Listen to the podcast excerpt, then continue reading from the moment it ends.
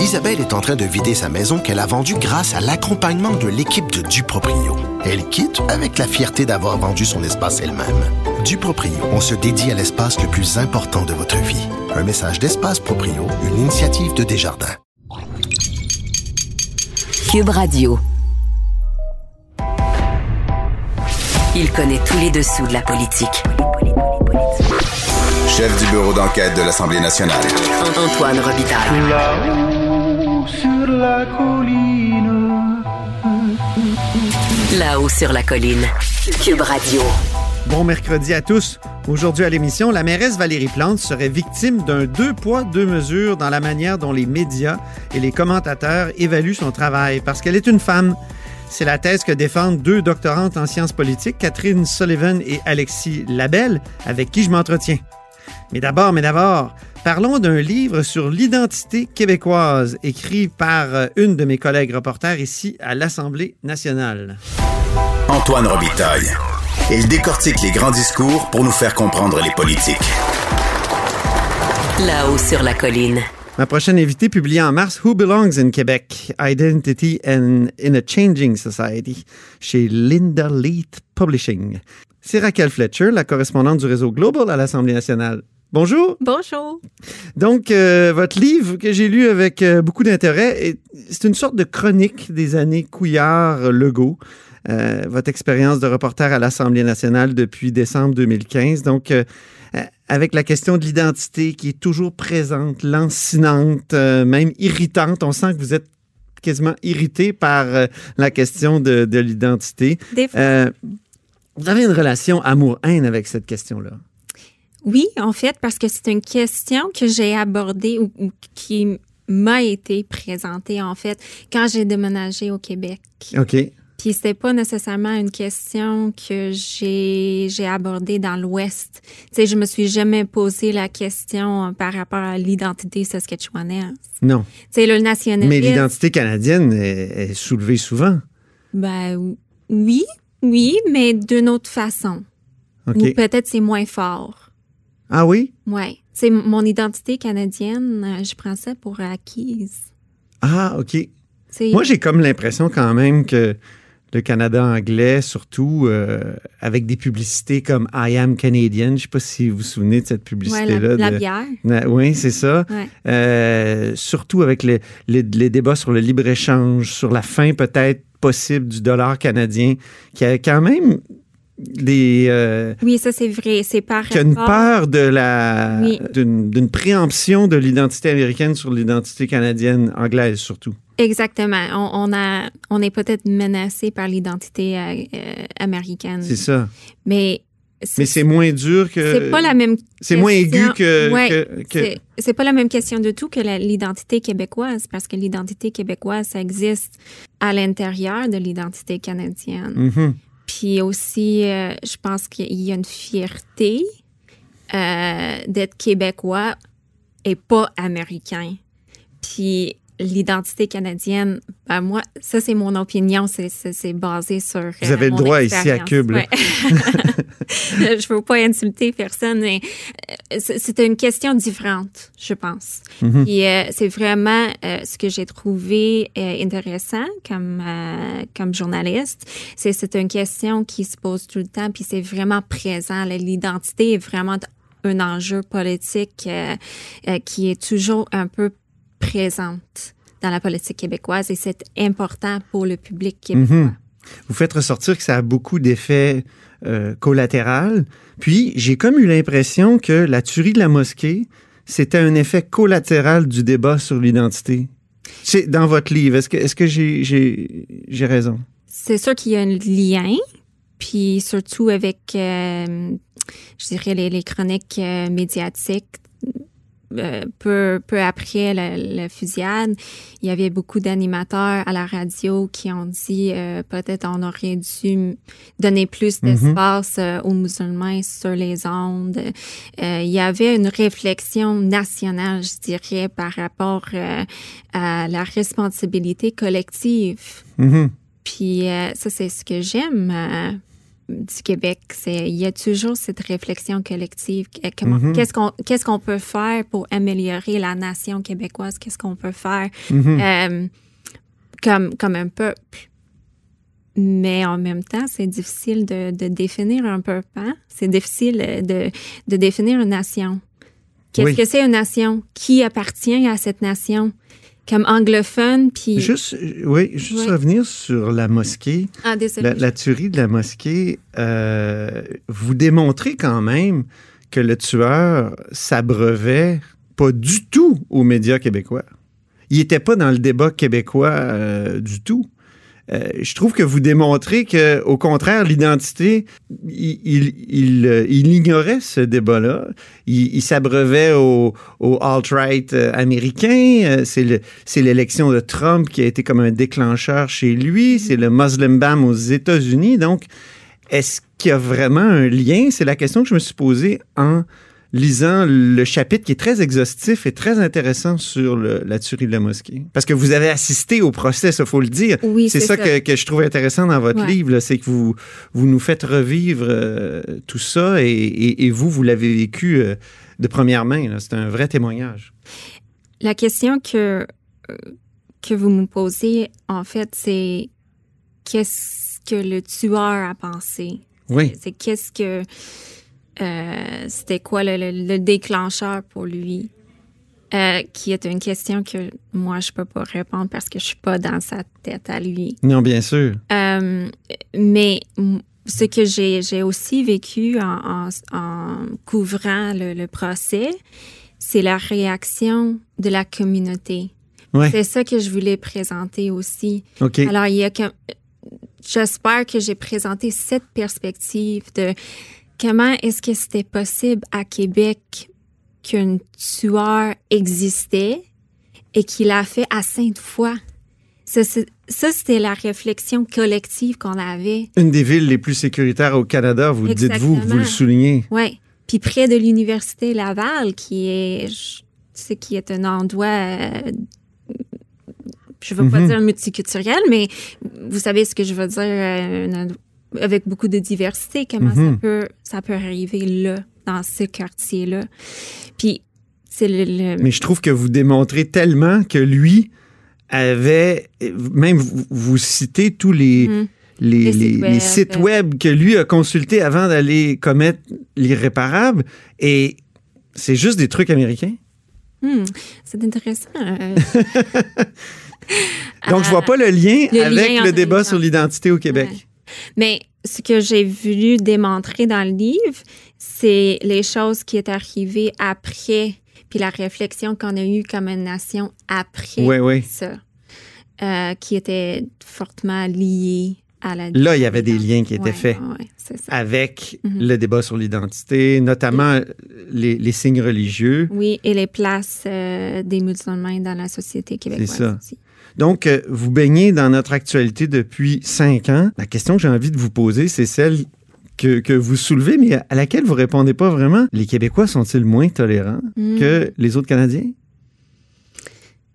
Euh, en- encore, je sais pas si je, je suis arrivée à la réponse à cette Oui, c'est- question. C'est ça. Ben, c'est un spoiler, Antoine, euh, la conclusion. Euh, ce que j'ai conclu, en fait, on a deux parties. On, on vit dans ce, euh, cette dichotomie, si je peux dire ça comme ça. Mhm. On vit avec cette question forte au sujet de l'identité. Qui sommes-nous? Euh, mais aussi, on vit dans un- une société. Euh, je présente les exemples euh, du monastère des Augustines, la maison de la littérature. Oui. Euh, Vous avez été impressionné par le monastère. ben, super Il y a de quoi, oui. impressionné. euh, puis c'est un projet c'est exemplaire de la, Mhm. de la laïcité. C'était un monastère dans le passé. C'est toujours un monastère, mais maintenant c'est aussi un centre de la santé Mhm. reconnu à l'international qui a- accueille tout le monde. Quel lien faites-vous avec l'identité? Alors, c'est qu'il y a une préservation de, une quelque chose comme le patrimoine, comme un lien avec le passé religieux. euh? Euh, euh, ça, mais c'est un gros projet. Alors, ça peut pas être fait par une personne ou une propriétaire. C'était vraiment un projet collectif. qui a été fait un peu naturellement. Mhm. on, on a décidé de faire ça. Les, les, les, les gens qui, qui ont embarqué dans ce projet, un peu comme la Maison de la littérature, qui était aussi une église à l'époque, euh, ils ont fait ça, puis tout le monde l'a accepté. Personne n'a dit, ben, on- on- pourquoi est-ce qu'on préserve nos églises? Alors, c'est un peu naturel. Mais d'une autre façon, on, on a peur de perdre notre identité. Alors, j'ai trouvé... euh, euh, Vous voyez une sorte de métaphore du, du débat? Oui, j'ai trouvé une métaphore, mais aussi, moi, je, je pense que ça, c'est ma philosophie humaine, euh, que, tu sais, on est tous les saints et on est tous les pécheurs. Tu sais, ça dépend du côté de la médaille. Puis il y a deux côtés de la médaille pour, euh, pour ce débat-là. Tu sais, on, on a intuitivement, comme Québécois, il y a quelque chose d'intrinsèque. Tu sais, on, on fait ça intuitivement il faut préserver nos passés, il faut préserver la culture, la langue. Mais il y a une autre partie qui est, est plus basée sur la peur ou la menace des autres cultures. Mhm. Puis même dans le, le discours du, du premier ministre Legault, qui a dit ben, je veux créer une vallée d'innovation entre Oui. Montréal et Québec et je tu sais, je, je veux créer une place euh, euh, qui est reconnue à l'international pour nos innovations parce que les Québécois sont super innovateurs.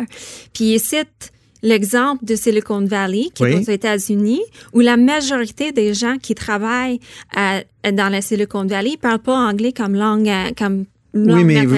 Oui, mais le- est-ce que, ouais, je vous ai lu là-dessus, puis je me suis dit pourquoi c'est contradictoire? Euh, euh, il y a une identité américaine qui est une sorte de creuset, de melting pot, comme on Mhm. dirait. Est-ce pourquoi le Québec ne deviendrait-il pas un melting pot, des gens où, où ça se passe en français, par exemple? Ça se peut. Ben, moi, je suis pas contre ça. Pourquoi c'est contradictoire? Parce que c'est pas mal, depuis la loi 101, c'est pas mal comme ça que ça se passe. Il y a des gens Ben, de il faut partout qui viennent, il y, a des, il y a des gens de toutes les origines déjà. L'Assemblée nationale est assez diversifiée. Euh, je ça, je mais comprends il pas faut pourquoi c'est décider, Ant- Antoine, qu'est-ce qu'on veut? Est-ce qu'on veut un melting pot où tout le monde est, est, est- est attiré au Québec, puis on Mhm. parle français au travail, puis on retourne chez nous, puis on parle nos langues maternelles euh, euh, au foyer, dans les maisons, puis on, on, on enseigne euh, nos, nos langues culturelles à nos enfants? Ou est-ce qu'on veut vraiment euh, une culture où le français est notre langue maternelle, La, la loi 21, vous en parlez, euh, vous, vous soulevez toutes sortes d'oppositions euh, qu'elle a suscitées. Est-ce que est-ce qu'elle est intolérante? Ben, il y a des gens qui, qui disent oui, puis il y a des gens qui disent non. C'est ça. Moi, c'est ce qui. Mais vous, j'ai comme me senti par, par toutes les références que vous aviez que vous, vous, vous tendiez plus vers le oui. que c'est, c'est intolérant. Oui. J'ai essayé de, de garder mon opinion là-dessus Oui.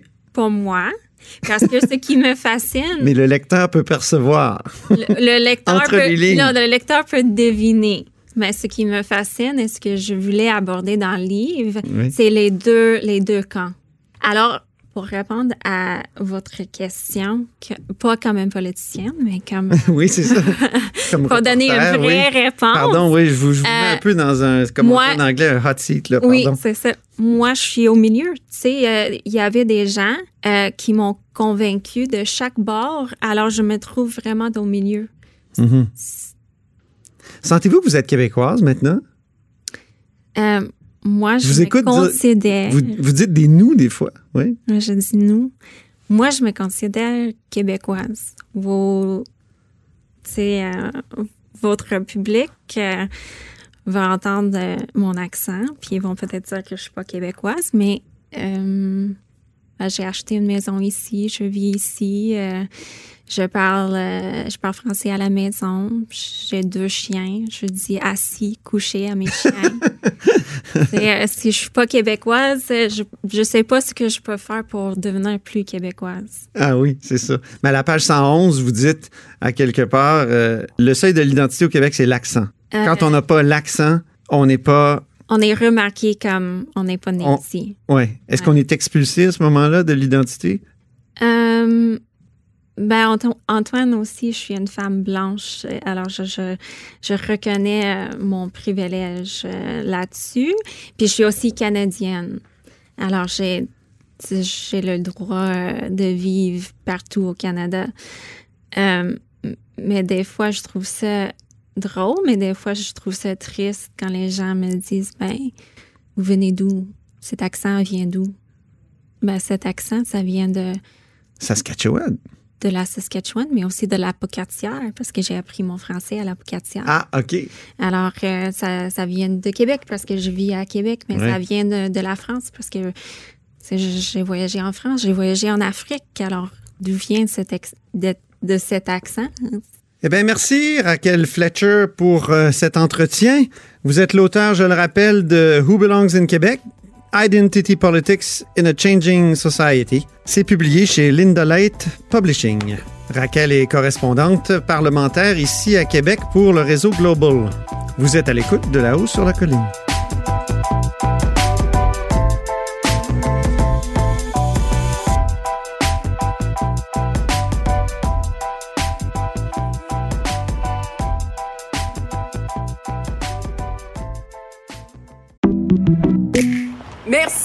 C'était vraiment délicieux. Hey, vous reviendrez, là. Ah oui, vraiment, bye. vraiment bon. Merci. Faites attention Ah oui. Ouais. OK, salut, à la prochaine. Votre auto, c'est un espace où vous pouvez être vous-même. Hey, c'était pas mangeable comme repas. Elle mérite d'être bien protégée et vous méritez d'être bien accompagné. Trouvez la protection la mieux adaptée à votre auto avec Desjardins Assurance et obtenez une soumission en quelques clics sur desjardins.com.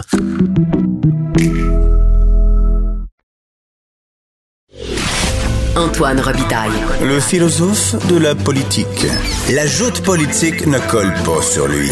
Il réussit toujours à connaître la vérité. Vous écoutez là-haut sur la colline. Les critiques actuelles adressées à la gestion de la mairesse de Montréal, Valérie Plante, seraient la preuve que les femmes en politique font l'objet de l'éternel deux poids, deux mesures. Ces critiques auraient donc un biais genré, comme on dit dans le jargon, c'est-à-dire seraient plus dures avec les femmes. C'est ce que concluent mes deux invités, Catherine Sullivan et Alexis Labelle, toutes deux doctorantes en sciences politiques à l'Université de Montréal. Elles ont publié un texte dans The Conversation intitulé Madame Sourire.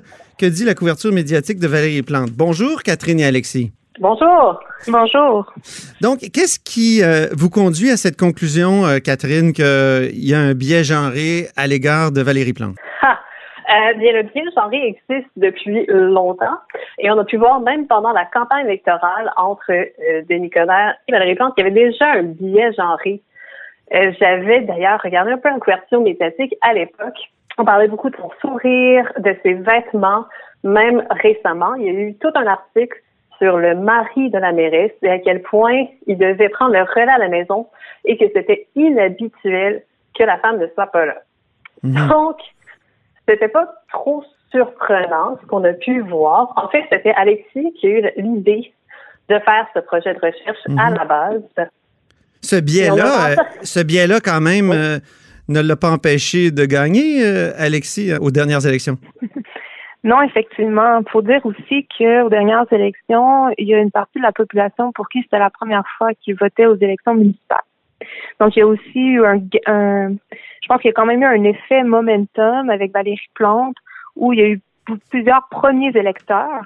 Je pense qu'il a sans doute contribué euh, à son élection. Donc, il y a Mhm. quand même eu un effet, euh, un effet Valérie, euh, Valérie Plante. Euh, puis même, bon, moi, je travaillais un peu plus auprès des militants LGBT, puis j'ai fait plusieurs entrevues avec des militants où je leur demandais s'ils votaient aux élections municipales. Puis la grande majorité d'entre eux ont répondu que c'était la première fois qu'ils votaient et ils votaient pour Valérie Plante parce que c'était Valérie Plante. Donc je pense qu'en dépit d'un biais genré dans une certaine couverture médiatique et dans certains propos qu'on pouvait tenir à son égard, je pense qu'il y a quand même eu cet effet-là qui a contribué à son élection. Avez- et vous, une de vous deux, euh, ou les deux, avez-vous milité pour Valérie Plante, son parti ou, ou des candidats? Non. Non? Pas, pas moi. Je m'étais intéressée au début, mais je me suis euh, retirée justement euh, à cause de la recherche. Ça, c'est Catherine euh, qui parle. OK, parfait. Dites-moi, quand on parle de l'apparence des politiciennes qu'on scruterait plus avant, vous, vous donnez l'exemple de, Hillary Clinton, j'ai pensé à ça, mais je me suis dit, mon Dieu, mais on regarde énormément l'apparence de Justin Trudeau. On parle de ses cheveux, on parle de ses chaussettes. Puis on pourrait dire aussi la même chose pour Donald Trump. On, on parle toujours de ses cheveux, de son visage orange, euh, de, sa, de son côté obèse. Est-ce est qu'il y a vraiment un accent plus grand mis sur l'apparence des femmes que les hommes? Parce que je veux dire, dans les dernières années, c'était manifeste qu'on regardait énormément l'apparence des hommes. Et, je vais demander à, Catherine de répondre. Dans, dans, le cadre de ma thèse, en fait, je m'adresse beaucoup aux stéréotypes genrés, autant vers les femmes que les hommes. Et il y a quand même un phénomène assez intéressant où les hommes vont aussi souffrir de stéréotypes s'ils vont à l'encontre de ce qu'on perçoit comme étant un homme en société actuelle. Donc, Justin Trudeau est en fait, en fait souvent utilisé comme exemple parce qu'il n'est pas perçu comme étant assez masculin, un peu trop féminin. Donc, on va lui reprocher cela. Et c'est pour ça qu'on regarde son apparence, parce qu'on le compare euh, aux femmes et le fait d'être féminin comme étant euh, une lacune plutôt qu'une force. Alexis? Ben pour ajouter au point de Catherine, je pense qu'effectivement, l'apparence des hommes est autant scrutée, peut-être pas avec la même loupe que celle euh, avec laquelle on, on scruterait l'habillement des femmes. Puis je dois dire encore une fois, les femmes, souvent, dans l'analyse de leur apparence, vont être un peu dans un catch-22. Dans la mesure où, si elles ne répondent, elles doivent soit trop correspondre aux idéotypes féminins, puis si elles, si elles correspondent trop aux stéréotypes féminins, souvent, bon, elles, ne sont pas perçues nécessairement comme des politiciennes, parce que la politique est, euh, très dominée par les hommes, ou du moins la façon de faire des politiciens. Et à l'inverse, lorsque les femmes euh, s'apparentent trop à un style euh, vestimentaire masculin, ben, elles sont tout autant critiquées, comme si euh, on leur demanderait finalement d'avoir l'air plus féminine. Donc, il y a toujours, elles doivent toujours naviguer entre ces, ces deux extrêmes et elles sont souvent punies dans les deux cas. Mm-hmm. Alors que, comme l'exprimait Catherine, euh, tant qu'un homme correspond aux idéotypes de la masculinité euh, hégémonique, la masculinité euh, plus mainstream, si on veut, ben ils, sont corrects d'une certaine façon. Ils ne sont pas autant critiqués. Même, même, même Trump, Trump euh, il, projette une image de, de virilité exacerbée, non? Oui. Oui, tout à fait. Puis ben, de vérité exacerbée, puis il est récompensé par son électorat pour ça. On va voir le 3 novembre. il, me semble qu'il est, il me semble qu'il est très, pas juste récompensé, il est très stigmatisé à cause de son visage orange, ses cheveux bizarres, euh, puis sa taille de baisse, puis ses longues cravates, puis sa, ses petites mains, puis son petit pénis. Je veux dire, tout y a passé là, dans son cas. J'irais pas jusqu'à dire qu'il est en stigmatisé.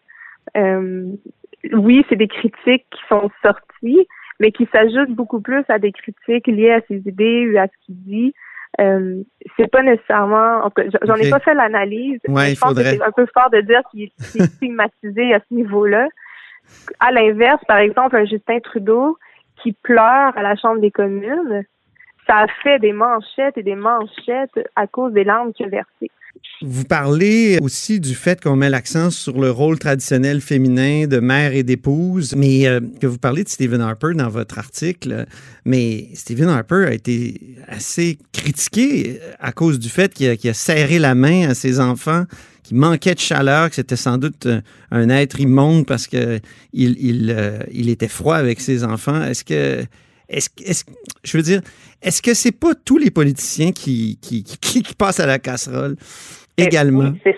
Catherine, oui. C'est tous les politiciens qui sont critiqués, c'est normal, ça fait partie de la démocratie. Ici, on a le droit de s'exprimer et tant mieux. La chose, par contre, c'est qu'une femme va se faire attaquer de façon beaucoup plus personnelle et virulente, alors même jusqu'au au harcèlement, comme on a parlé dans le texte. Les hommes, souvent, vont, vont s'en tirer avec d'autres choses. Puis aussi, hmm. on va les laisser parler leur politique. Les femmes, souvent, on va les couper pour leur poser des questions sur Ah, mais qui s'occupe de vos enfants? Euh, qu'est-ce que votre mari pense du fait que vous n'êtes pas là? Et c'est pas des questions que les hommes vont recevoir. Oui, Harper s'est fait ramasser parce qu'il a serré la main de ses enfants, parce qu'il était perçu comme étant froid, hmm. pas comme étant perçu tant comme étant un mauvais père. Donc, c'est vraiment pas ça peut être, Ça peut être une, une autre façon de le dire. D'être froid, ça peut être une façon de dire qu'il était un mauvais père. Ben, c'est pas ce qui est sorti dans les médias. Mais à l'époque, c'était plus dans les journaux. Mm-hmm. Pour une femme, on, va dire qu'elle était une mauvaise mère. Lui, c'était un homme froid.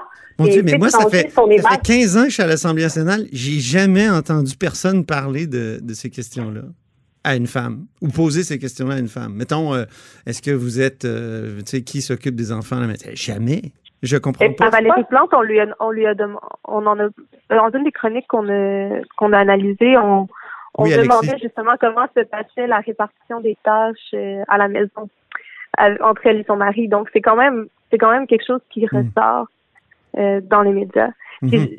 si je peux me permettre pour euh, compléter le, le point que Catherine soulevait, c'est qu'on n'a jamais reproché à Stephen Harper de ne pas être compétent pour passer des politiques qui affecteraient les familles canadiennes parce qu'il serrait la main de son fils. Alors que si on prend un exemple, par exemple Julia Gillard, une ancienne première ministre australienne, qui n'a pas d'enfant, qui euh, n'est pas mariée, elle a un conjoint mais elle n'est pas mariée et elle, à l'époque, lorsqu'elle était au pouvoir, elle avait passé plusieurs. C'était euh, 2000. Oh mon dieu, ça, ça m'échappe dans les. Mhm.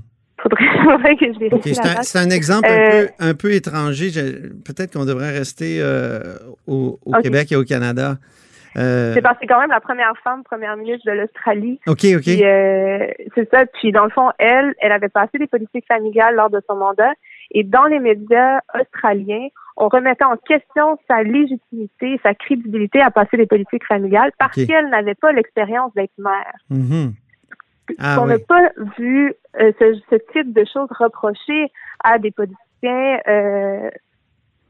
de famille ou comme Harper qui, parce qu'il serre la main de son fils, il ne serait pas un bon père, mais on n'a pas remis en question les politiques familiales. OK. Vous avez un passage de François Cardinal dans votre texte, François Cardinal de la presse, sur la fameuse bande dessinée que la mairesse a, publiée. Il dit, bref, au moment où les Montréalais sont à bout de patience, la mairesse de la mobilité leur impose un projet qui ne leur semble pas nécessaire dans le contexte et qui sera dur à justifier cet hiver. Il parle sans doute du corridor cyclable. euh, Disons-le, Montréal sort traumatisé de la première vague de la pandémie, ce que la mairesse semble sous-estimer en poursuivant ses activités, ses projets littéraires et ses engagements électoraux comme si de rien n'était. Qu'est- Qu'est-ce qu'il y a de sexiste dans ce, ce passage? Ou de biais genré? Ou je, je, je comprends pas. Ben, je crois que dans notre article, Oui, c'est quand même ex- exprimé assez clairement en démontrant le parallèle entre Harper, qui publie un livre qui était quand même attendu. Il y a eu beaucoup d'articles sur le fait que les gens avaient hâte quand même de le lire et qu'ils allaient sans doute en retrouver une copie sous leur sapin de Noël. Quelques articles ont quand même un peu reproché le fait qu'il faisait ça tout en étant premier ministre. Donc, il y en a eu. c'était quand même Mhm. oui, mais c'était très minime. Comparé à Valérie Plante, où c'est absolument partout. Et oui, la BD re- ressort d'un domaine public lorsqu'il est publié, mais ce qu'elle fait dans son temps libre, lui, revient à elle. Mhm. Donc, c'est là où c'est genré, puisque la critique est plus grande et on critique ensuite sa capacité à agir en tant que mairesse. Avez-vous un sondage là-dessus, Alexis, ou quelque chose des données? euh, parce que vous écrivez euh, la bande dessinée de Plante semble déranger davantage. C'est fondé sur, sur quoi exactement? Est-ce qu'il y a un- une recension du nombre de textes ou euh, est-ce qu'il y a quelque chose de quantitatif? Alexis? Euh, oui, ben à la base, ben, notre analyse exploratoire de la couverture médiatique, elle est quantitative. Euh, on a effectivement recensé les articles principaux là, qui ont couvert euh, le, le livre de Stephen Harper. Puis justement, comme Catherine le disait, il n'y avait pas cette, euh, le même traitement qui était annoncé euh, par rapport au livre de Stephen Harper. Mhm. Puis oui, on peut on peut tout à fait euh, souligner le fait que il y a la COVID, qu'on est dans un contexte particulier. Mais je pense quand même qu'au-delà du contexte particulier de la COVID-19 qui fait que effectivement les gens s'en ont pris un peu au timing de la l'annonce de la publication de la bande dessinée, je pense aussi ce qui, ce qui serait ce qui serait intéressant aussi à creuser davantage, c'est le fait, non seulement c'est une bande dessinée, mais c'est une bande dessinée sur une femme en politique. Donc déjà le sujet, c'est pas nouveau non plus que euh, les enjeux féministes, les sujets féministes sont souvent relégués à la marge, sont souvent ridiculisés par tout ce qui est un peu plus mainstream. Et donc, je pense qu'il faut quand même se questionner sur. euh, puis moi, je suis d'avis que c'est non seulement parce que Valérie Plante est une femme, là où il y a un biais genré, mais aussi parce que le propos renvoie à l'expérience même d'une femme en politique, Mhm. qui est son expérience à elle. Puis c'est là où je pense qu'il y a quelque chose qui ne passe pas. Pourquoi? Entre autres, en raison des biais genrés euh, qu'on peut avoir? Puis, je veux dire, ici, c'est c'est pas une question de, de critiquer nécessairement les commentateurs en disant que euh, qu'ils ont intentionnellement fait ça. Je pense que ce qui est important, c'est de comprendre que ça s'inscrit dans un système. Les commentateurs ou les commentatrices? Parce que ou les vous commentatrices. citez, oui, euh. José Legault, notamment, euh, qui parle de son sourire, euh, et Sophie Durocher, entre autres. Ben, écoutez, c'est tout le temps qu'on avait, malheureusement. Merci beaucoup, Catherine Sullivan à Sherbrooke Merci. et Alexis Labelle à Montréal. Merci. Toutes deux doctorantes en sciences politiques à l'Université de Montréal. On discutait de leur texte publié dans le magazine en ligne The Conversation et qui s'intitule Madame Sourire, que dit la couverture médiatique de Valérie Plante. Au revoir. Et c'est tout pour nous à la haut sur la colline. N'hésitez surtout pas à diffuser vos segments préférés sur vos réseaux. Et à demain.